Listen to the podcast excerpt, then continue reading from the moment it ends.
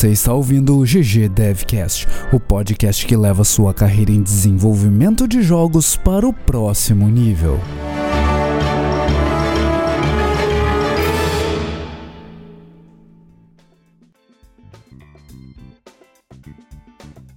Fala galera, episódio 49 do GG Devcast. Eu sou o Rafael Baldi e tô aqui com o Juliano Silveira. Tudo de boa, Juliano? E aí, pessoal, tudo tranquilo e com vocês? Eu tô de boas, cara. Tudo na paz aqui. Um dia quente em Porto Alegre, tá meio abafado. Né? É verdade.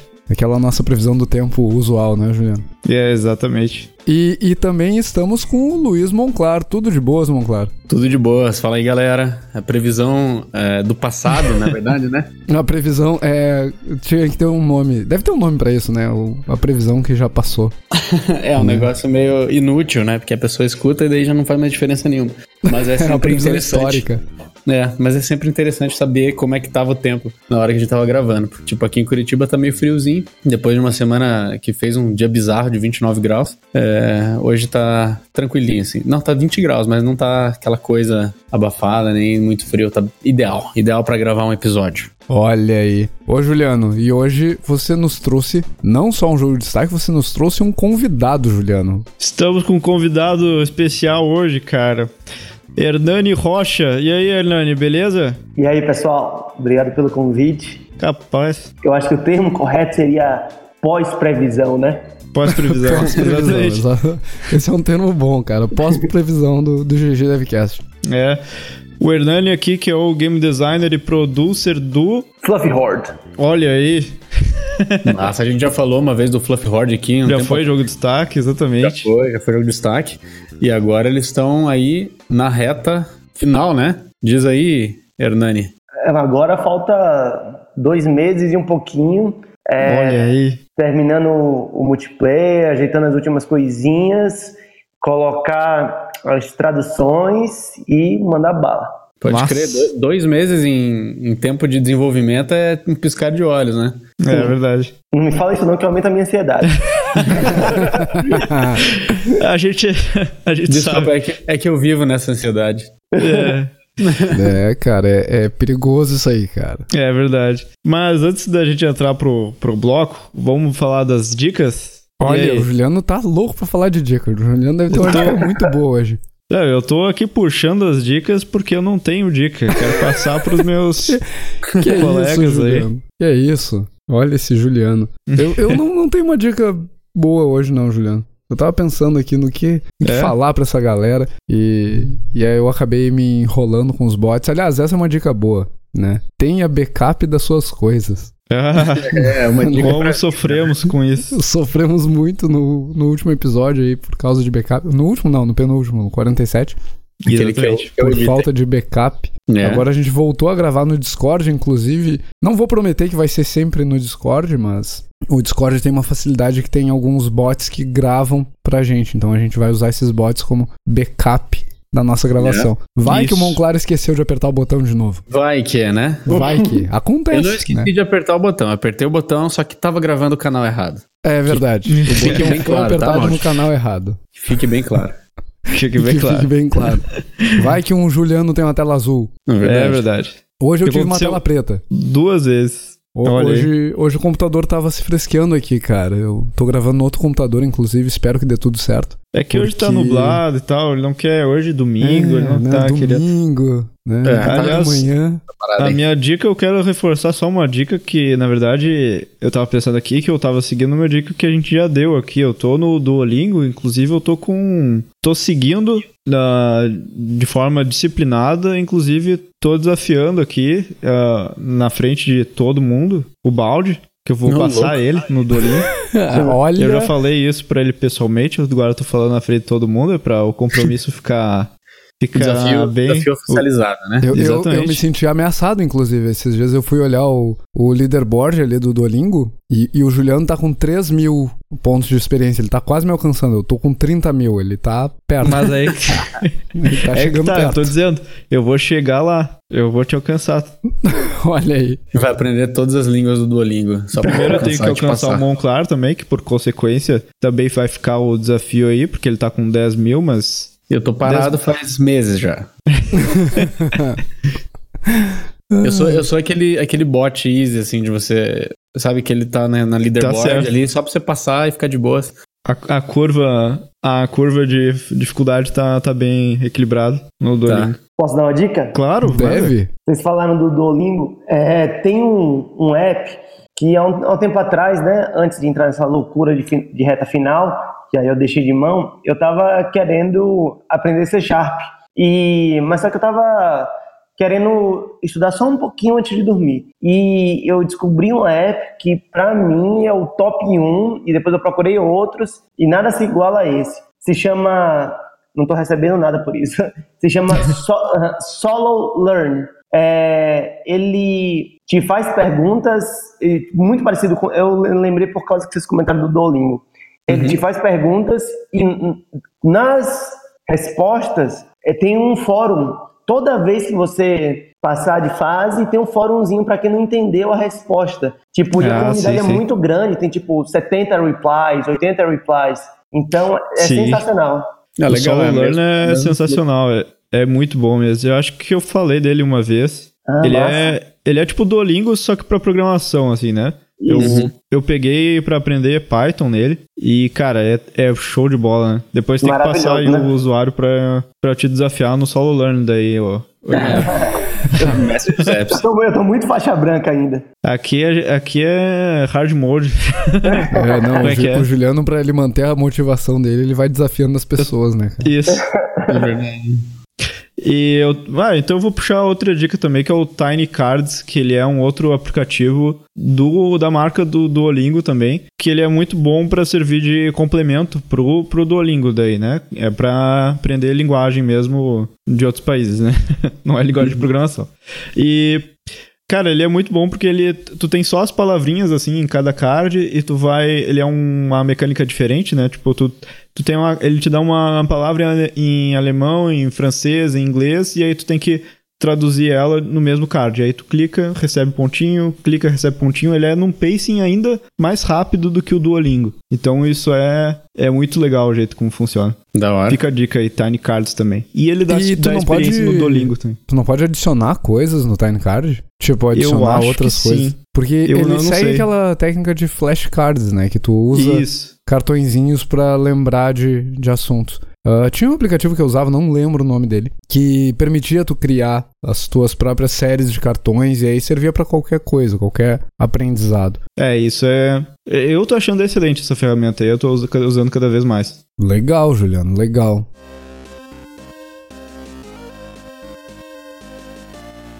Mas e, e hoje você nos trouxe. Você não nos trouxe dica, mas você nos trouxe jogo de destaque? Eu trouxe dica, eu falei do Tiny Cards, não veio. não, não, não.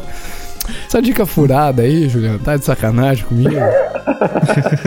que é isso, Juliano? Mas sim, cara, o jogo de destaque é o especial hoje, né? É como a gente vai puxar aqui também o bloco especial. O jogo de destaque hoje é o Fluffy Horde. Olha aí, esse jogo aí que a gente vai trazer de novo aqui, que nem a gente falou, a gente vai trazer os jogos que estão se aproximando pro lançamento aqui, e se a gente conseguir trazer de uma forma especial, como a gente tá trazendo agora, que é trazer o desenvolvedor, pô, melhor ainda, né? Uh, eu acho que é legal o Hernani falar um pouco mais sobre o Fluffy Horde, dar um pitch dele aí, para lembrar o pessoal também que, que escutou o jogo de destaque um tempo atrás. Massa, vamos lá. É o seguinte, é, Fluffy Horde, ele é um. Ele já é um pouquinho difícil de explicar porque ele foge muito da, das convenções. Então eu tenho que trazer referências um pouquinho distantes. Pensa que ele é uma mistura de Warcraft com Kingdom e Plant vs Zombies. Ele é essa. bota tudo no liquidificador e vai sair mais ou menos é, Fluffy Horde. A gente começou... Bota os coelhos no liquidificador, né? Bota também, bota que também. isso, cara? e a gente começou com... No, na London Dare, que tinha dois temas. Foi a London Dare que tinha dois temas porque empataram. Que um era dois botões e o outro era crescimento. E aí a gente resolveu ir para crescimento, teve várias ideias loucas. Tinha, tinha até uma ideia que você tinha que cantar e aí, de acordo com a sua afinação, uma árvore ia crescer ou não. Então tinha essas ideias que eram mais lisérgicas e a gente foi para uma um pouquinho menos lisérgica, que foi a do, a, a, do crescimento populacional. Aí a gente estava, aí eu contei, né, que na época que estava fazendo era eu, Bachar é, e, e Sara. Bachar é um sírio e Sara é uma inglesa. E aí eu contei para eles um caso que aconteceu em Fernando de Noronha, que teve um problema de no ecossistema, que acho que apareceu muito rato. E aí o pessoal foi lá e botou umas cobras para matar os ratos. Só que aí não mataram os ratos e continuou com cobra.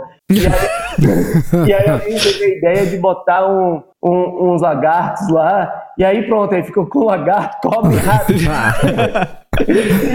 e aí o pessoal falou assim, ah, bacana, tipo, a gente entendeu, mas esses bichos não vai dar certo. Aí a menina falou, vamos botar só coelho, porque a jam é rapidinha, 72 horas. E aí ficou só coelho. E, e, e tipo assim, era para ser top-down. Eu até escrevi isso ontem. É, era para ser top-down, mas só que ela não curtia fazer arte é, top-down. Só é, side-scrolling normal, é, 2Dzinho normal. E aí eu, poxa, eu falei, ó, eu tô escrevendo. Na época a gente estava fazendo outro jogo, que era o Turtles of Destiny, que acabou que não terminou, porque o programador ele, ele faleceu. É, e, e aí eu falei, ó, tem esse outro jogo que cara, tem um cara fazendo, que é 2D side-scrolling e a câmera funciona bem. Ele, você vai para um lado, vai para o outro, é, com navegação livre. Depois eu me descobri que a navegação não era livre e sim centrada no player. E aí, eu, aí ela falou, massa, vamos fazer assim então. É, e aí foi daí que surgiu essa similaridade com, com Kingdom e, e uma coisa que, que eu, eu acho que eu até falei antes, é que eu fiquei com o maior cagaço de ser muito similar a Kingdom, porque eu nunca havia jogado antes. Aí depois eu joguei, achei do caralho, mas, mas não é, tipo, é, é, é bastante diferente de Kingdom. A, a, a maior similaridade é a, a, navegação, que nem é tão similar assim. Mas foi isso, foi assim que o Fluffy Horde surgiu e ele é, ele é mais ou menos o que ele é aí, que eu expliquei. Que massa.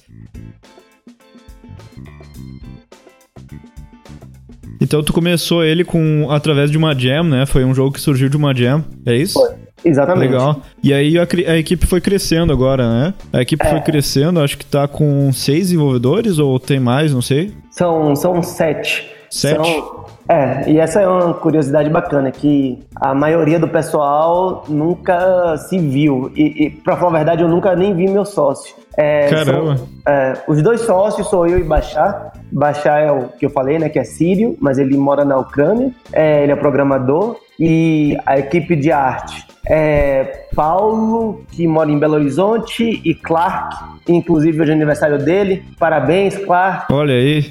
Continue mandando bala. É, ele, ele mora no interior de Minas. E tem mais quem? Tem Glauber, que mora em São Paulo, que é o Cybers. Tem Will, que mora em Londres, que é o ator. É Daniel, que é o level designer. E é, espero não estar tá esquecendo ninguém. eu já perdi as contas, mas se tiver mais alguém aí, eu vou lembrar ao longo da, da desse papo. É, Legal. É isso aí, essa galera. Aí, ah, vou, vou aproveitar aqui o teu gancho. Como é que é trabalhar com uma equipe totalmente remota? Uh, quais são as dificuldades, facilidades, o que, que tem de bom e ruim nessa relação de vocês? Massa. É, o que tem de bom é que eu, particularmente, sou uma pessoa de péssimo convívio. é, eu, sou, eu, sou, bacana, assim, para conversar na internet e interagir durante uma a duas horas por dia. Só que eu tenho, eu tenho um, um problema de falta de atenção misturado com uma audição super aguçada então, barulho é algo que me incomoda muito, muito mesmo. Então, isso é bom, porque eu tô aqui sozinho, eu, eu, posso trabalhar à vontade, sem me estressar com os outros, sem mandar ninguém pro inferno, sabe? Tipo, isso é ótimo, que não desgasta a relação. Essa é a parte boa. A, a parte ruim é que dá margem a ficar tudo muito solto, né? Ah, velho, eu trampo quando eu quero, Tipo, sim, tem, tem, sim, tem uns fusos, fuso horário que esculhamba tudo. Só que, ainda bem que é, a gente conseguiu colocar um, um ritmo bem espartano na produção, sem muito espaço para para brincadeira, tá ligado? A, sim, apesar sim. de que sempre acontece aqui ali umas um, uns probleminhas, mas é pelo menos o núcleo do time é muito é muito regrado, sabe? Muito regrado mesmo. Legal. Dá pra ver o, o resultado pela. Vocês uh, com certeza estão provando que o processo de vocês está funcionando pelos resultados que a gente consegue ver nos vídeos e tal. Né? Animal, que bom. É, baixar é, meu sócio ele tem uma vantagem incrível é que ele é antissocial e ele não, não tem vontade de namorar meninas. Não, nem meninos. É, tipo assim, ele não, não tem vontade de namorar. Ele, ele, é, ele, ele curte trampar, tá ligado, velho? Então, não tem filhos, curte trampar, era tudo que eu queria, sabe? É, e o resto da galera também chega junto pra caralho, não tem meninagem, não. É, é tipo, o que, eu, o que eu vejo muito, muito mesmo, que no final das contas é isso, é falta de consistência, é gente sim, achando sim. que vai fazer uma coisa divertida e o processo necessariamente tem que ser divertido. Não, brother. Sim, sim, sim. Tem hora que é chato pra cacete. Ontem eu tava mandando uma caralhada de e-mails pra mídia. Você acha que eu tô curtindo ficar repetindo o mesmo e-mail um milhão de vezes? Isso tô louco porque... pra mandar esse e-mail. É, não é divertido, não. Então é, é, isso, acho que falta um pouquinho de maturidade na galera e, e, e tem muita ilusão também, tipo, ah, a gente vai alugar uma sala de dois mil reais, aí a gente vai começar a desenvolver. Tá sim, louco, velho. É isso. Precisa sempre Legal. daquele passo para começar a dar tudo certo, né? é, só mais essa. Só é. mais essa. E legal, tu falou uh, sobre o jogo, acho que seria legal também tu falar um pouco da tua história também e o que que te levou a, a desenvolver o Fluffy Horde também, né? Massa, massa, muito bom. É o seguinte, eu sou publicitário, é, até hoje eu tenho é, um cliente, quer dizer, dois agora, que são, que são freela, freelas não, é, é cliente fixo, mas com um montante de trabalho bem reduzido. E, e, assim, eu me formei foi em 2007, 2008, só que com o passar do tempo eu vi que não era muito a minha, tá ligado? Eu, eu, uhum. eu, tava, eu tava buscando, tipo, poxa, vou chegar no Olimpo. Então eu saí de Salvador Fui morar em São Paulo para trabalhar nas maiores agências. Cheguei a trabalhar em é, atender clientes grandes como Unilever. A gente cheguei a trabalhar na agência que a gente cuidava da conta digital da Vivo. Fiz uns projetos legais, mas não estava me satisfazendo. Teve, tipo, sempre me perguntando, né? Tipo, ah, velho, qual é a minha? Qual é a minha? Aquela, aquela busca lá. Voltei para Salvador, entrei numa onda de, de. Ah, um detalhe: quando eu voltei para Salvador, eu fiz a campanha de Gedel, o que foi preso lá com 51 milhões. É... embolsei dois desses, mentira, não embolsei nada, é, tive o, o, desprazer de conhecer ele ao vivo e a cores com aquela barriguinha redonda dele, é, que hoje em dia não deve estar mais tão redonda, né, já que ele está preso. Mas bem, e aí eu vi que não era minha, definitivamente não era minha. Eu, eu tenho até uma história engraçada que eu fui assistir aquele filme A Origem, tá ligado? Uhum. E aí depois que eu saí do cinema, no outro dia eu já não voltei mais pra campanha dele, tá ligado? Eu falei assim, caralho, velho, esse filme aqui, as pessoas que fizeram, fizeram com tanto amor isso aqui, e eu tô porra, trabalhando para um bicho que eu não gosto, que, que sabe, uma parada que eu não gosto. E, eu, e, aí no estacionamento do shopping mesmo, eu decidi que eu não ia voltar mais. E tipo, e a grana, a grana era boa. Sim, sim. E aí pronto, aí eu fiquei nessa lacuna aí do que fazer. Fui atrás de estabilidade para concurso público, foi onde eu conheci minha esposa, mas era também era um outro caminho que era só o dinheiro, tá ligado? Só a estabilidade, eu estudava muito forçado definitivamente não era minha. Ela passou no concurso, a gente veio morar aqui no interior. E aí é, peguei clientes aqui, voltei a trabalhar com publicidade para viver. E aí teve um dia que eu estava pesquisando sobre, sobre jogos, e aí era um artigo no Gama Sutra, um artigo escroto do caralho, do cara falando assim: quanto você precisa para desenvolver jogos? É, é. Aí era tipo um número muito escroto, era tipo 152 mil reais, tá ligado? Eu falei, caralho, velho. Nossa. Não tenho isso. E, e aí eu desisti, né? Isso aí foi logo que eu cheguei aqui. Só que depois rolou uma. é, aquela onda ali em 2012 de startup, né? Todo mundo queria ter sua uhum. startup. E eu, eu conversei com uns brothers meus, que é, um de São Paulo e outro da época de escola. Eu falei, velho, vamos ficar rico nessa porra? E aí, bora, vamos montar a startup. Foi, literalmente a conversa foi assim. É, então, beleza. Então, cada um, semana que vem, traz uma ideia de como ficar rico e a gente vai montar a parada. Bem infantil.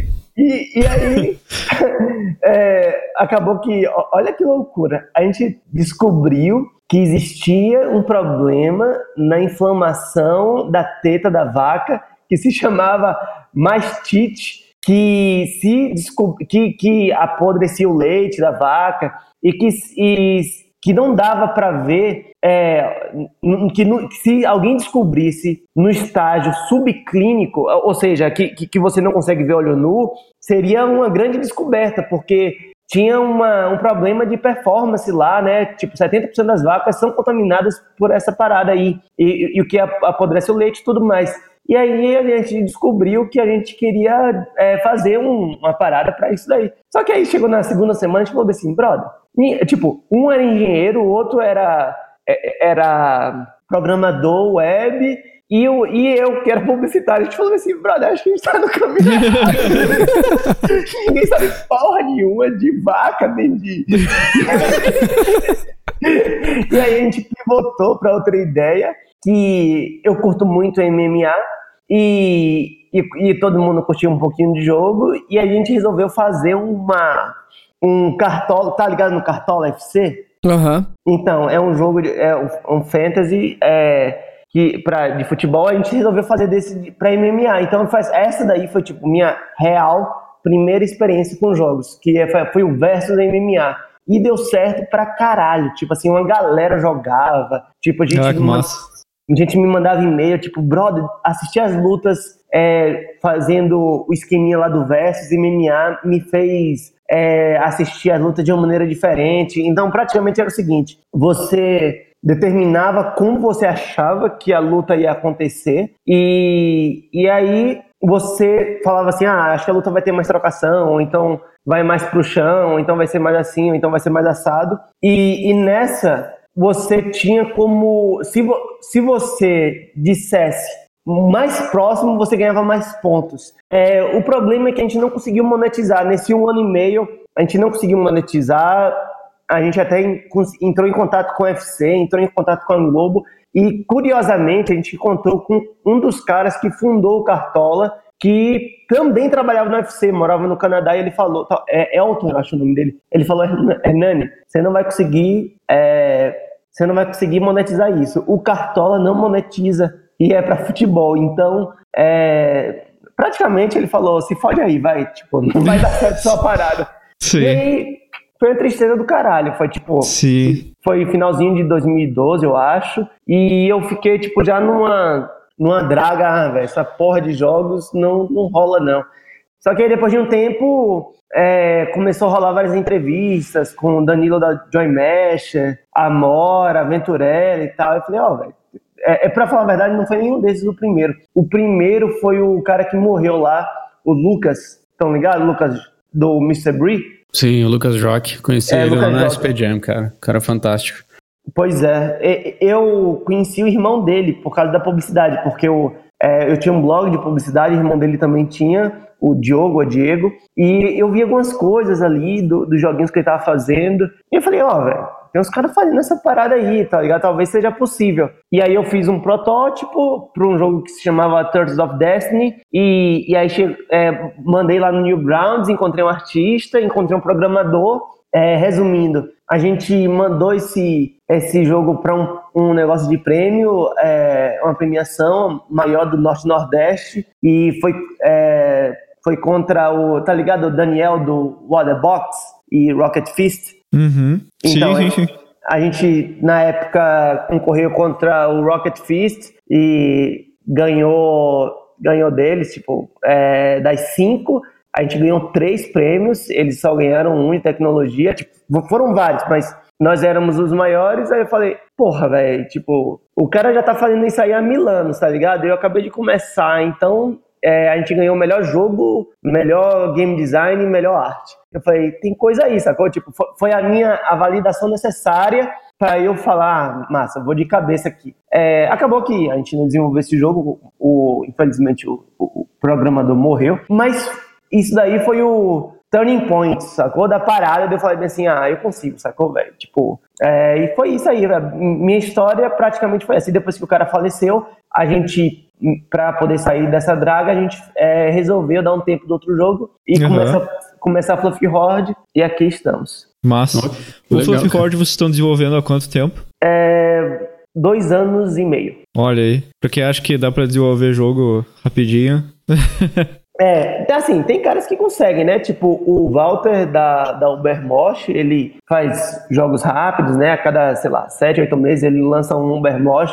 E eu tô fazendo até um, um jogo secreto em paralelo que a gente, a gente tá com ele com um mês e pouquinho de desenvolvimento e já vai lançar dia 18 de outubro. Ô, oh, louco. Quando tiver é. pronto, fala aí que a gente fala aqui também. É. Massa, vou falar assim.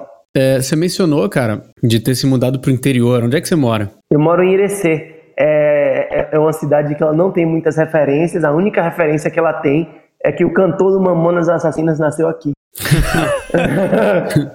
Pode crer, fica na Bahia, certo? Bahia, isso. E como é que foi então? É, porque eu não conheço muitos desenvolvedores daí, da, da, da Bahia, especialmente de IDC, né? Não, é, como é que foi para você pouco. durante esse todo esse desenvolvimento até hoje? Assim, não existe uma comunidade aí? Como é que funciona assim a tua proximidade com outros desenvolvedores aí? Massa. Tem o, a Bind, que é o coletivo de desenvolvedores baianos, mas que aqui em Irecê é, de membro mesmo, ativo, só tem, só tem eu. A comunidade aqui de jogos na cidade é inexistente. Eu, eu até nessa palestra que eu estava falando antes da gente começar, eu, eu, dei uma palestra aqui sobre desenvolvimento, eu falei, poxa, a gente tem que fortalecer isso aqui, começar a criar uhum. um, um grupo tal, fazer umas jams aqui, porque tem faculdade de programação, tem gente que programa, tem artista, então acho que só precisa engatar mesmo. É, lá em Salvador é um pouco, um pouco, é, não, é bastante mais forte. Tem é, os build meetings que a gente leva os jogos, recebe feedback. Só que é uma é uma parada que ela não tem, como é que eu posso dizer, não tem assim ainda muitos nomes, porque o, o nome, eu acho que os, os três maiores, quatro talvez, é, maiores nomes é Daniel, né, do Other Box e do Rocket Fist, só que ele mora no Canadá. É, o outro é o pessoal do, do Árida, que ganhou também um. É um jogo meio educativo, eu acho que eles, eles ganharam a, o Edital Dancing também. E o, o pessoal da Zeroth, que eu acho que nem está desenvolvendo o jogo, eles estavam fazendo um jogo chamado Retro Boy, mas acho que pararam de fazer. E, e eu.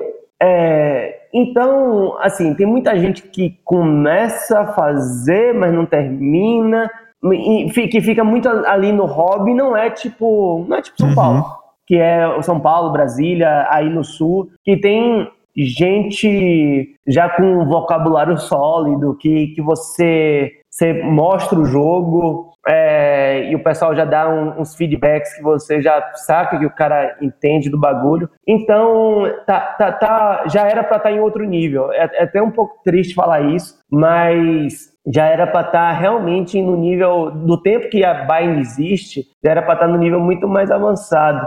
É, falta de maturidade, falta de querer, é isso. Uhum. E qual é a Tu estando aí num lugar eh, onde não tem tanta comunidade estabelecida de desenvolvimento de jogos, qual é tua orientação para quem também está nesse mesmo contexto, talvez em outro lugar, e quer se envolver com o desenvolvimento de jogos também? Ótima pergunta. É, é o seguinte, quando a gente tava, contar uma historinha, quando a gente tava indo pro, eu, eu, eu tava indo para a Gamepolitan, que foi esse concurso lá que a gente fez contra o pessoal do Rocket Fish e outros desenvolvedores, tipo, tinha uma vozinha na minha cabeça, tipo, porque, porra, Daniel, ele já desenvolve há muito tempo, ele tá no Canadá, junto com o pessoal que fez Fast, que fez é, Towerfall, que fez uma caralhada de jogos, que, é, que fez aquele outro jogo também, esqueci agora, Nights in the Woods, é, Então você fica achando, tipo assim, putz, o maluco tá num grande centro, o, o jogo dele vai é, ser foda, as pessoas que moram em São Paulo vão ter jogos muito mais fodas que o seu. E, e aí, aos pouquinhos, isso foi se desfazendo, porque você só precisa ter vontade mesmo de correr atrás.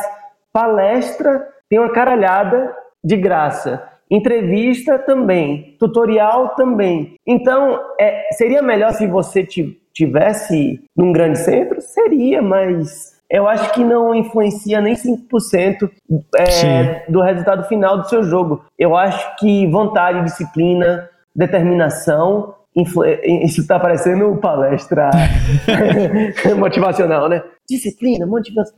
É, é, tem, tem muito tem muito mais mérito do que você tá num grande centro. Agora é importante você ter seu networking. É, sim, sim. Eu, eu, como eu falei antes da gente começar, eu tenho um grupo de WhatsApp com desenvolvedores que são bem amigos, que eu sempre é, mando as paradas para eles. Eu tenho uma caralhada de desenvolvedor adicionado aqui no Facebook. Volta e meia tô falando com gente tanto da gringa como daqui. Você, se você não mora num centro, você tem que ser esse centro, tá ligado? Você tem que. Perfeito. Você tem que adicionar geral. É, tá super antenado com o que é que tá acontecendo. Tipo, é, o pessoal volta e meia fala. Ah, jogo em pixel art morreu, mas aí daqui a pouco lança a Devolver lança esse, esse jogo aí chamado The Messenger que tá bombando tudo. E, e aí você começa a entender, tipo, o que é que, é que as publishers estão querendo. Estão querendo uhum. um jogo tipo Dandara, tipo Bad North, que você consegue portar pra, pra, no caralho a 4, sacou? Tipo Nintendo Switch, é, consoles e tal. Então, se você já tá sozinho e você ficar desconectado, isso daí é um tiro no pé duplo. Você tá sozinho, meu irmão, você tem que é, criar seus, seus tentáculos para começar a entrar em tudo que é canto, tanto de informação Sim. como de pessoas. É, o networking é, é essencial, né? É, não dá para fazer jogo sem ter feedback das pessoas e envolver outras pessoas no desenvolvimento também, né? Isso a gente já trouxe em alguns episódios. É, é legal aí tu, tu dar essa dica pro pessoal que não tá num contexto, que já não tem esse contexto de graça, né? Se fazer esse contexto, né? Se criar sim, esse, sim. esses a, vínculos.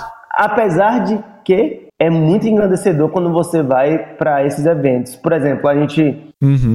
fechou com a, a Humble Bundle o financiamento, por quê? Porque eu conheci Túlio da, da Glitch, e aí lá no evento, lá no Big Festival, ele falou, Hernani, é, toma aqui o e-mail do cara. E uhum. aí eu, eu mandei um e-mail pro, pro head de, de publishing lá da Humble, e rolou, sacou? Então, tipo, porra, se eu nunca tivesse é, tudo bem que eu já conheci ele no Face, mas se eu talvez se eu não tivesse ido pro evento, essa conversa não tivesse rolado e tudo mais. Sim. Então, é, é importantíssimo isso daí. E eu, e eu falando, ainda falando sobre esse tema, é, sobre dicas para quem está longe do, dos centros, uma coisa importante é, eu acho que é ir para esse matchmaking da, do Big Festival. Ainda que você ache que seu jogo está muito atrasado tal, mas só de você conversar com o pessoal lá da Team 17, Cartoon Network, é, versus Evil, é, é um aprendizado enorme, um feedback que você vai receber, uhum. é, sabe? Tipo, que vai.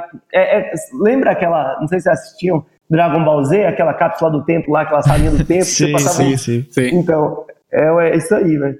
E é bom também porque daí tu vê a indústria internacional também e tu consegue ver o, como é que tu tá comparado, o que que tu tem que fazer, né? Esse tipo uhum. de coisa. Sim, sim. É muito sim. bom. Eu tô falando isso também de ir em evento. Não foi, não foi só tu ir no evento, né? Tu foi no evento, tu foi atrás das pessoas também, né? Tu foi atrás das pessoas certas e tal, tu foi conversar com elas. Eu, eu, lembro que com que, do Balde falando uma vez assim, ah, às vezes o pessoal vai no evento e não fala com ninguém.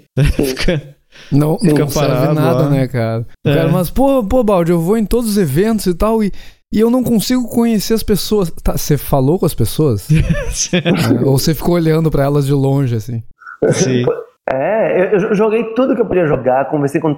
É, conversei com, tipo, todos os desenvolvedores que estavam ali na booth eu a maioria dos que eu pude ir, eu fui porque eu tava com a minha também e tava no matchmaking, então tava numa correria muito grande. Mas depois teve o evento da esqueci agora, da Flux.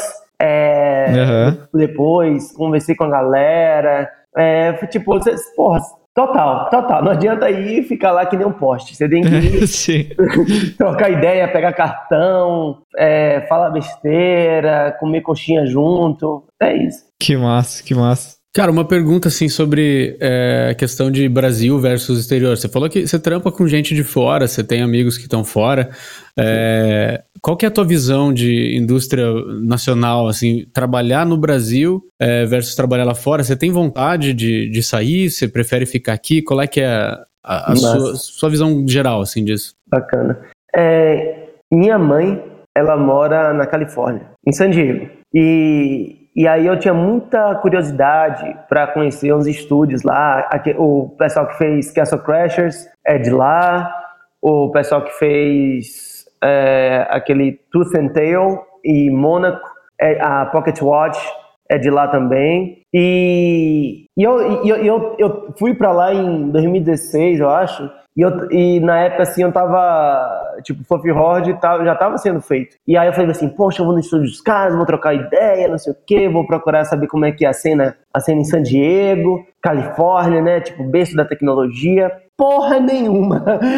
tipo, São Paulo dá um milhão a zero em San Diego. É... eu, eu, não tô falando em questão de estrutura de estúdio, mas eu tô falando, tipo, a cena, sabe? De desenvolvimento. Sim, sim. Tipo, do a pessoal. Cultura. Assim, a cultura é muito mais forte. Mas muito mais, mais de longe, sabe? O pessoal. Porque assim, o que eu acho que acontece é um certo é, descolamento quando você chega num patamar. É, por exemplo, a o pessoal tava, o pessoal tava conversando uma vez num, numa comunidade, é, naquela comunidade grandona lá, Indie Game Developers, a maior do, do Facebook. Tipo, ah, uhum. ah, será, será, que aquele Remy Ismail tá por aqui? Se ele tá, será que ele conversa? E o cara teve uma pessoa que respondeu uma coisa muito certa, né? Ele falou, ó, oh, cara, se você tá esperando ele, o Edmund Macmillan, o Derek Yu chegar aqui e conversar, você tá viajando, brother. Aqui, aqui tá outra galera. Tá uma galera que tá subindo a escadinha para chegar lá. Mas quando os caras chegam lá, os caras é, normalmente começam a fazer um outro tipo de rolê, sacou? E, e, e eu senti muito isso lá. Apesar de ter grandes desenvolvedores lá, é, os caras, tipo, que estavam se reunindo tal, já era uma outra galera, sacou? Uma galera que tava mais assim, do começo pro meio. E eu demorei um pouquinho para entender essa dinâmica. Agora, é, sobre a sua pergunta sobre morar lá, eu, te, eu, eu tinha muita vontade de, de morar lá. Não sei se para trabalhar para os outros, é, eu não sei, eu não, tenho dúvidas ainda em relação a isso, mas, é, mas minha esposa é agente federal, então isso é um probleminha. É, não tenham como, sacou? Ela uhum. é concursada e isso é impeditivo. Mas eu, é, eu até estava falando antes, quando eu era mais novo, eu morava lá e eu vim embora, porque eu não, não gostava do clima, eu não uhum. gostava muito das pessoas. E então eu também não sei se é fantasia minha de passar é, 20 dias lá e aí eu fico com aquela vontade louca de morar, mas talvez se eu passasse dois meses eu já enchesse o saco. Sim, sim. É. Eu te perguntei isso porque eu queria chegar num outro ponto que é: você acha que é, ir morar fora é obrigatoriamente é, algo que todo mundo tem que fazer? Você acha que é, isso é um objetivo final para todo desenvolvedor brasileiro ou você acha que é de boa o cara conseguir se virar aqui, é, fazer o dele, que nem você está fazendo com o Fluffy Horde, entendeu? Você acha que tem espaço aqui também e o cara consegue, assim, na, na, no teu ponto de vista, ter uma vida como desenvolvedor aqui, tipo, de boa sustentar e, e, e ficar tranquilo? Massa. É o seguinte, é, essa, essa pergunta ela tem duas partes. A, a primeira é o inglês. Eu só aprendi inglês porque eu morava lá. E, e Star Fox do 64 me ajudou muito também. Mas. é, é, mentira. Eu, eu sei falas do Star Fox hoje, até hoje, assim, de decorado. É, é sensacional, não é? Aham. Fox, you look just like your father. e, e, e, assim, o meu sócio, a gente se comunica em inglês. A minha, a, a menina que começou com a gente, saiu do grupo, também, ela é, ela é inglesa. Então, ter aprendido inglês foi o que me colocou numa nessa possibilidade de poder não só conversar com meu sócio, mas antes da gente fechar com a Humble, eu tive reunião com o pessoal da Eleven Beat, que fez This War of Mine, tive reunião com o pessoal da Versus Evil, tive reunião com o pessoal da Raw Fury, Team 17 e por aí vai. Então, tipo, é, antes de falar, ah, mora fora, eu acho que o inglês é uma parada que a gente não ia estar tendo essa conversa aqui agora se eu não soubesse falar inglês. É, dito isso, sobre a experiência de morar fora no ambiente de, de trampo, de desenvolvimento, é, eu não posso falar, porque eu nunca, eu nunca trampei lá nessa área, apesar de que é, tem muita gente que, que já pode responder isso por mim. É, a gente tem aí Walter, Danilo e a Thaís, é, Amora e o Pedro, o Saulo, Venturelli. Então, acho que desses aí, ninguém foi morar fora e tá todo mundo é, vivendo a vida aí, honestamente. Imagino uhum. eu, é, exclusivamente de, de, dev ou com a maioria das contas é, pagas através do dev. É, então, acho que dá, acho que dá para acho que dá para dar sim. Tem, tem uma, uma, uma coisa que é meio, é meio assim, escrota de se falar, é que, quer queira ou quer não, é um pouco, é, é muito de sorte, né? Um pouco não, é muito de sorte. Você não sabe o, o, o, se a parada vai atingir uma veia ou não. É, é, é, que nem eu tava ouvindo uma entrevista lá do Ike Batista, ele falou que pra, na época que ele tava procurando ouro, era 17 mil furos a cada um que ele encontrava ouro. Por isso que ele foi para petróleo, que era que ele falou que era 50-50. Então, uhum. eu não estou dizendo que você precisa fazer 17 mil jogos, mas você não sabe. A gente vai lançar daqui a dois meses. Eu não sei se eu vou encontrar petróleo ou não. Graças a Deus já rolou esse financiamento, eu estou mais tranquilo. Mas é tenso, um, um bagulho é tenso. É, é, é, é uma, uma expectativa surreal de, de tudo que eu já trampei na vida Sim. A montanha russa de emoções em desenvolvendo jogos, nada se iguala, sabe?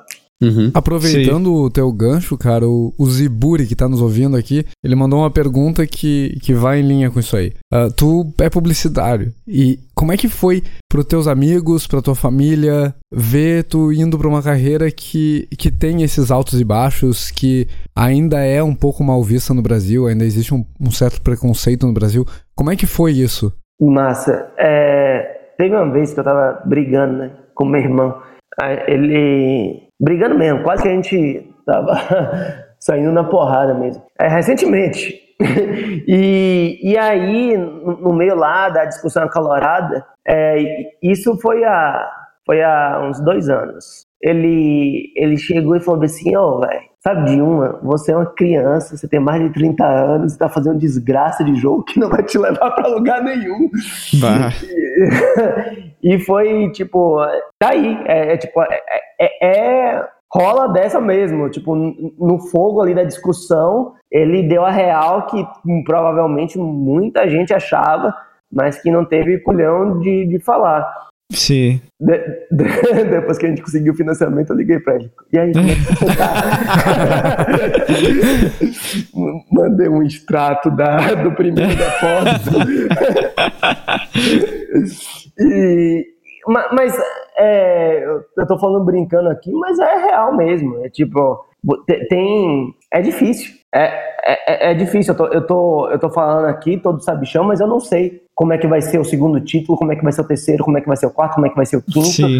É, você, é, é, e não tem como saber. É, é, é música, né? É tipo, se, se, todo, se os caras lá, o Lenny Kravitz da vida, soubesse que como escreve um hit, ele, ele tá, o álbum todo é ser hit. Então, é, é, natural que, que você fique com esse receio de se vai rolar ou não. Tem muito do preconceito, sim, mas tem, tem, uma, tem um receio real. Ninguém sabe, velho. Ninguém sabe. Tipo, tem gente que tá bombando aí e tem gente que desaparece do nada. Eu, eu, eu, gosto muito de usar esse paralelo da música, sabe? Porque é, a gente, poxa, é, eu vou falar aqui uma, uma parada meio, nada a ver, mas acho que todo mundo curte é, metal aqui, provavelmente conhece um pouco. Angra. Uhum. Os, uhum. os, caras foram, é, foram top, top 2, top 3 no Japão no início da década de 90. Depois tiveram vários picos na época do começo dos anos 2000, quando o Edu Falasco estava tocando com eles com o Rebirth, depois eles bombaram novamente, e aí teve alguns altos e baixos ali, teve um hiato enorme, sem, sem, nada, tipo, quase seis, oito anos, e agora os caras começaram a bombar novamente, tipo, uhum. a, a ah, eu acho que há dois meses atrás, era a única banda de rock, junto com um cara de sertanejo, que estava no top 10 do Spotify, uhum. é, tocando com Sandy. Sim, uma é, música muito top, inclusive. Pois é, então, é, você quer me dizer que você sabe como é que faz música?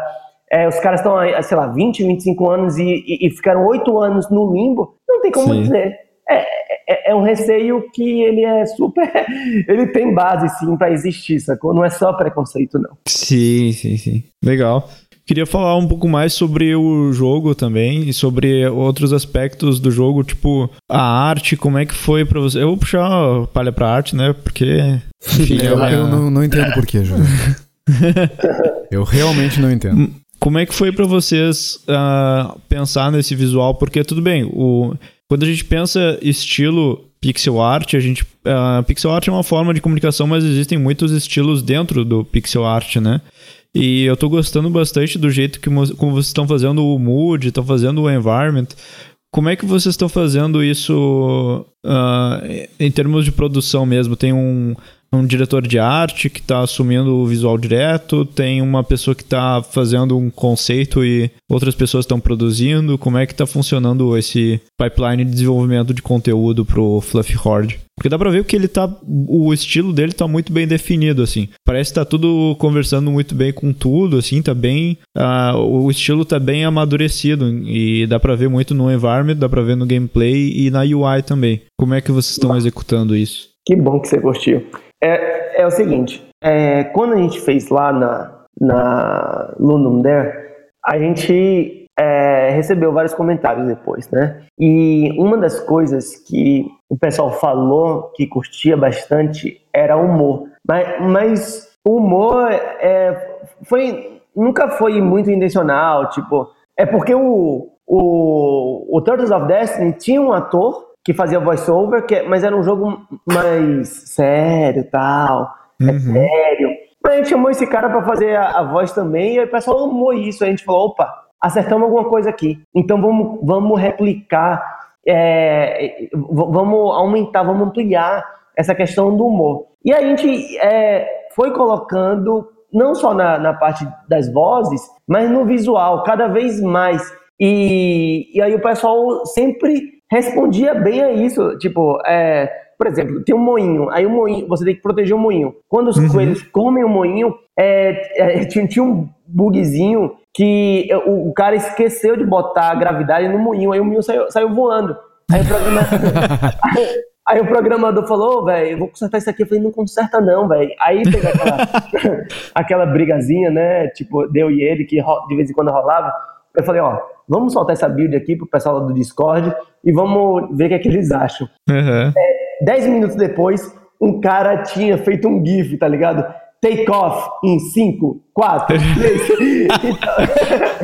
Então, é, tipo assim, é, é, ele até falou: é, você venceu, velho. e aí a gente começou a perceber que o pessoal é, tava curtindo essa onda de zoeira barra humor barra nonsense, tá ligado? Uhum. Uma, uma mistura de, sei lá, Salvador Dali com Rick and Morty e Rua BR. Então a gente, a gente, foi tipo injetando mais isso, mais isso. E, e, tipo, não tinha fundo, tá ligado? Toda hora que a gente botava uma parada, todo mundo. Animal, adorei esse cara fantasiado de cenoura. Massa! curti, curti muito que, que tem uma vaca que tem medo de coelho. E, e, e, tipo, foi isso. Foi tipo uma parada que a gente tava sempre validando com a comunidade. É, mais ah, uma sim, vez, sim. como a gente está, especialmente eu, que sou o produtor, diretor geral, como eu estou aqui isolado, eu, eu, criei a comunidade lá, que é, até você tá lá agora, né? É, sim, sim. E o pessoal dava muito feedback, muito, muito, muito mesmo. Então, um, na época de publicidade, lá no, em 2007, 2008, teve um, um carro que tinha uma proposta muito louca que se chamava Fiat Mil, que era um carro que todo mundo escrevia um pouquinho, colaborava. Então, o Fluffy Rod, ele teve muito disso, muito, muita mão da comunidade. Tipo, se, sabe stand-up? Que os caras falam que eles começam o texto dele de uma maneira, mas a partir da receptividade do público eles vão cortando ou ampliando a piada. Ah, foi uhum. a mesma coisa. A gente foi é, ouvindo a comunidade e recebendo de volta. Agora, em relação à arte, é, nosso segundo artista, o nome dele é Thales, ele não está mais com a gente, até, ele até trabalhou com Relic Hunters do Venturelli. Ele, ele colocou um, o patamar da qualidade da arte em um nível muito alto. Então, e, tipo, então isso daí foi muito bom, porque depois entraram mais dois depois que ele saiu. Então uhum. foi, foi difícil é, a gente descer é tipo assim, ó, já tá aqui, ó, daqui é só pra cima. Ah, perfeito. É isso, é tipo, a, é, a galera também é bem zoeira, tipo, tem, uhum. tem, tem, isso também de, de porra, se você for ver nos elementos, a gente, tudo que a gente tem, tenta, é, a, a, direção é sempre essa, se você tem espaço para criar algum tipo de mágica, aproveite esse espaço, por exemplo, sim, tem, um bar, tem um barquinho que leva de um lado para o outro. A gente poderia fazer um barquinho, mas no nosso caso é um caranguejo ermitão que leva o barco, sacou? Sim. É, é, e ele é um caranguejo ermitão siamês, que tem um de um lado, o outro do outro. É, então era, era isso, a gente nunca queria simplesmente botar spike. Os nossos spikes não são spike como é um spike normal é uma boquinha fofa, tá ligado? Que vai até em direção ao coelho e come o coelho. Então, tudo que a gente. É, sempre que, eu, que tinha que fazer uma arte nova, a gente evitava ao máximo é, cair nas convenções. Ah, tipo, tem, tem coisa que também não precisava estar tá inovando, tipo ponte. É, uhum também fica loucura demais. Tipo. Sim, sim, sim, sim, sim. É, algumas coisas a gente, a gente manteve como é que é mesmo. Algumas coisas vai gerar. Se tu começa a deixar tudo muito louco, tu vai gerar um estranhamento mais, né? É Exatamente. diferente daquilo que tu tá falando do ah, o moinho sai voando, porque tu tem uma expectativa, é, é, um negócio de humor mesmo, né? Tu tem uma expectativa que o moinho vai ser destruído, mas na verdade ele sai voando, sabe? É, ele quebra a expectativa e aí gera esse, esse humor, né? Isso, isso, isso. isso eu achei legal que tem, tem. Eu anotei aqui três tópicos que tu falou que, que eu achei muito, muito pertinente. Assim. O, o primeiro é o desenvolvimento muito perto da comunidade, né? Então tava sempre pegando o feedback junto com o público, né? O, o segundo tu falou é que a direção de arte estava muito bem estabelecida já numa parte uh, fundamental do desenvolvimento do projeto, né? Então, conforme ele foi se desenvolvendo, as outras pessoas já tinham uma direção bem estabelecida, né? Do que, que o jogo era visualmente e qual era o padrão de qualidade dele e, e tudo, né? Nesse, nesse sentido, ele já estava muito bem fundamentado, né? Pelo que tu tá me trazendo. E o terceiro é que a equipe que nem tu falou, a equipe era bem zoeira, mas entendia o que dava pra fazer, tava todo mundo no mesmo barco, né? Entendiam, pegaram o espírito do jogo, né? Sim, sim. O, a, a parte da, da comunidade, ela vai muito além da arte. Sim, é, sim, sim. Te, teve, é, por exemplo, a gente tem uma, uma questão de renda passiva no jogo, que se você não fizer nada, toda hora tá, tá lá pingando um de ouro. Isso foi um feedback de um, de um jogador, JZ, um abraço JZ, ele é, ele é baiano também. É, aí já teve um cara de Israel que, que é o seu linguiça, que ele, ele sugeriu um, um modo, um modo, um objetivo de jogo. É, e esse objetivo está em, sei lá, 30% das fases do quarto mundo. Então teve, teve muito, mas muito mesmo feedback da comunidade. É, a, tem, a gente tem três pessoas que nos ajudam é, a escrever os textos, que é a Lady Costas e Ren, é, uma de Salvador, é, Costas é da Grécia, mora em Amsterdã, e Ren é de Nova York.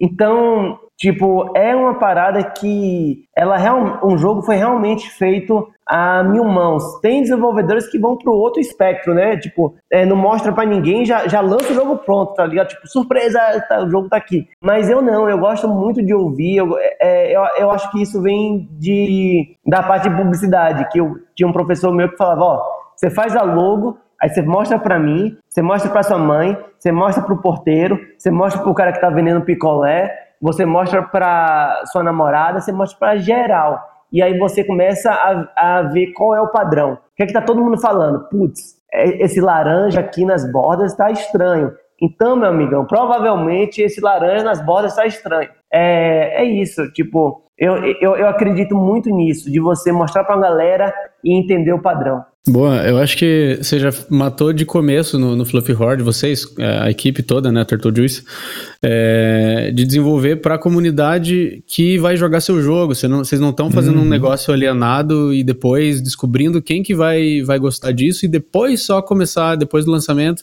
a mexer numa coisa. Não, ele já vai sair craftado direitinho, já tunadinho, legal, para essa galera que vai provavelmente abraçar esse jogo de vocês, vai divulgar por vocês o jogo, sabe? É, isso é uma prática muito legal, é uma prática que deixa todo o desenvolvimento bastante saudável, porque no final das contas você sempre vai estar desenvolvendo para um público específico, você é, vai desenvolver para essa galera, não vai desenvolver para um público imaginário. Uhum. É, então, é, eu só queria ressaltar é, e mostrar mais um pouco assim a importância disso que você falou que vocês fizeram. Total. O, uma história engraçada, tem um menino, ele é da, da Alemanha, eu acho. Não, eu sempre confundo, ele é ou da Noruega ou da Dinamarca. Não sei qual dos dois ele é. O nome dele é Ollen. Ele tem, tem, até uma fase que, com o nome dele. É, ele tem 12 anos. E, e, ele ajudou muito, muito, muito, muito mesmo. Só que teve um momento que ele começou a atrapalhar. Por quê? Vou explicar. Porque ele é um jogador muito acima da média. Então eu tava vendo aquele ah. menino de, de 12 anos jogar, passando das fases como se fosse manteiga quente, ou faca quente e manteiga. E uhum. eu falei assim, porra, tá muito fácil. E Sim. aí eu, come, eu, comecei a dificultar tudo. Aí depois eu ia fazer outra sessão de, de beta teste e o pessoal não conseguia passar dos 20 uhum. primeiros por cento do jogo. E eu falei, o que está acontecendo aqui, velho? Então, é, é, uma dica importante é você é, classificar. Tipo, ó, se Ollen, que tá ali no meu top 5 é, melhores jogadores, não tá passando da fase, é porque essa fase tá com um problema, sacou? Sim. E, o, e o contrário também se faz necessário. Você pegar as pessoas que têm uma baixa performance. É, é uma maneira educada para falar a pessoa que não sabe jogar, que é fraca, né? E, e, e, pegar os cinco piores. Você pega os cinco piores e você vê, poxa, essa fase era para ser desafiadora. E esse cara conseguiu vencer ela em menos de 45 segundos. Então, uhum. você começa a, a dividir os seus, os seus grupinhos de pessoas que, é, que, que jogam o jogo e como você pode usar eles de uma maneira ou de outra. E ainda falando sobre as fases, tem uma. A gente tem um, um esquema de medalhas, tipo é, Angry Birds, que você ganha lá no finalzinho, de acordo com sua performance na fase. É, só que, no nosso caso, ela é específica para situações. Então, é, passar é, da fase sem que seu moinho seja atingido tal. E teve um jogador, o nome dele é Rodrigo, Rodrigo Lisboa. Ele é de Salvador também. E aí ele, ele falou, teve um mundo que todo mundo achou, provavelmente ele é o melhor jogador de Fluffy Horde. Acho que ele é o top 1.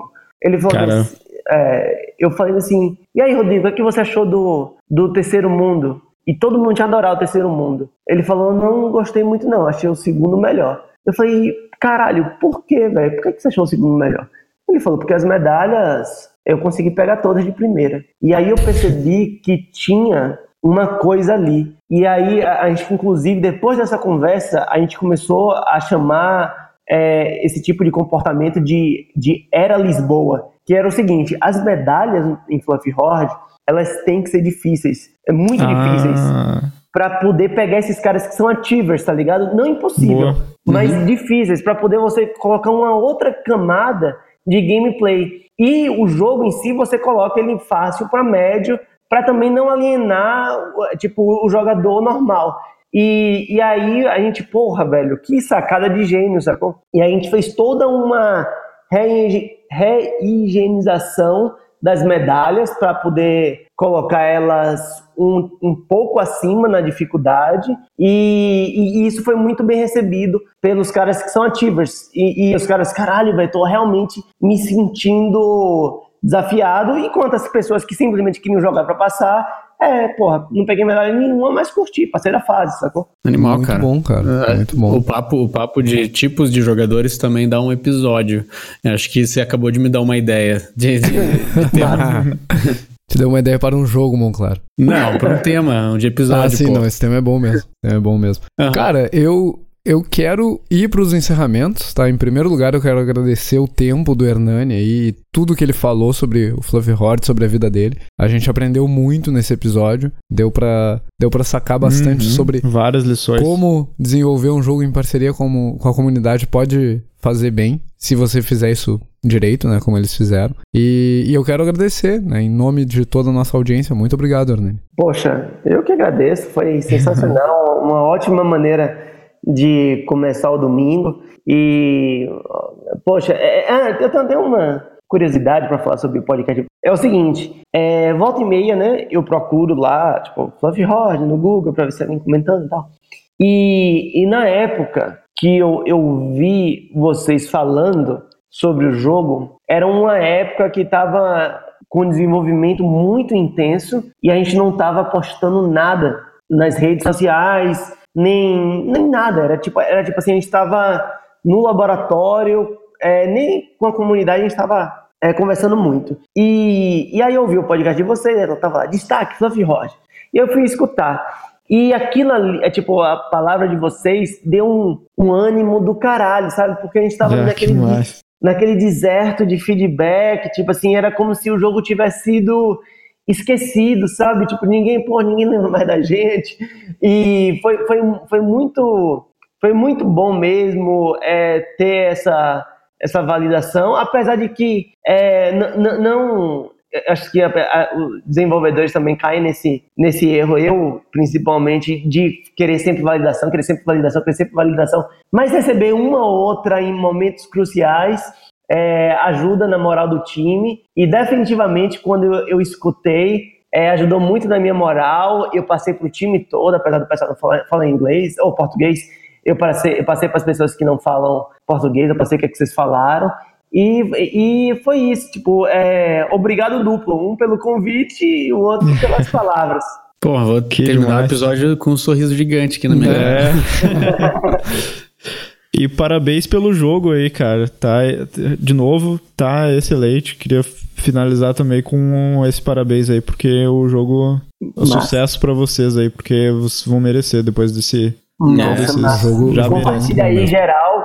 O, Exatamente. O, é, a lojinha lá da Steam para dar wishlist. É, não só vocês, mas todo mundo aqui escutar, porque essa parte de divulgação pré-lançamento é muito importante, né? Você tem uma caralhada de gente na wishlist, então quem puder estar tá escutando isso aqui agora e procurar o link lá do jogo na Steam e compartilhar, ou então até na nossa página do Face mesmo, é, é muito importante, pessoal. Tô cansado de andar de carro, quero comprar um avião, então me ajudem. Ai, legal. Sensacional. Da hora, cara. A gente, com certeza, o link tá aqui na, na descrição, né? Não precisa nem falar. É, mas também é só procurar lá no Steam, Fluffy Horde, para quem é, tiver o Steam aberto enquanto tá ouvindo aí. E é isso aí, galera. Tem que. O GG, o objetivo dele principal, eu diria, é o que tá acontecendo nesse episódio de hoje. Assim, é, é trazer essa, esse espírito assim de, de, colaboração entre os desenvolvedores, mostrar o trabalho da galera que está aqui no Brasil, compartilhar é, para fazer o pessoal se estimular, para fazer mais jogos, mais iniciativas surgirem e virem à tona, sabe? Porque tem uma galera aqui no Brasil fazendo coisas e quando todo mundo fica sabendo disso, todo mundo se beneficia direto, direta ou indiretamente. Então é isso aí. O, o... E pra mim foi a mesma coisa. Eu ouvi várias entrevistas lá do Danilo da Mora é, e vi que era possível. E a, apesar de estar tá tudo indicando contra, morando uhum. numa cidade pequena, pós 30 anos, não sei programar, Então, volta lá aquela ideia de palestra motivacional. Se eu consigo, você também consegue. Mas é, é, é, verdade. Eu, tipo, eu tinha tudo para não conseguir e tá rolando. Então, não, é, não se deixem levar pela vozinha do satanás que aparece na cabeça de você. Sensacional, cara. E, e aí, aquele meu jabá de sempre, né, cara? Se você curtiu o episódio, quer saber mais sobre o Fluffy Horde, sobre o Hernani, deixa seu comentário lá no blog, no ggdevcast.com.br barra 049. Tá com vergonhinha? Manda e-mail para contato arroba ggdevcast.com.br Tá curtindo muito? Deixa seu apoio lá no apoia.se barra ggdevcast como o Hernani, a gente também quer comprar um avião. E. O que mais, né? Eu esqueci. Eu, cara, é isso aí, perfeito. Na verdade, faltou uma, né? Faltou, faltou dia 7 de setembro, né, Juliano? Opa. Ah, 7 de setembro. Então você tá ouvindo esse episódio aí na, na quinta-feira, quinta, que é dia, dia 6. 6. Amanhã, então, tem gravação do GG Devcast. Em algum momento do dia, a gente vai comunicar por algum meio de comunicação, né? Você tem que ficar ligado, tem que estar atento. E, uhum. e amanhã é a gravação do episódio 50, cara. Uou! Olha que, que bizarro isso. Mas era isso que eu tinha isso para é hoje, é. caras. Um aninho de GG. Eu também. Eu, eu também. também. Então por mim é GG. GG. GG.